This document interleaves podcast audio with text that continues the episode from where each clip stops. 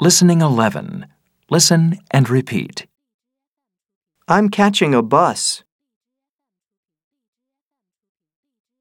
I'm not doing anything. What are you doing today?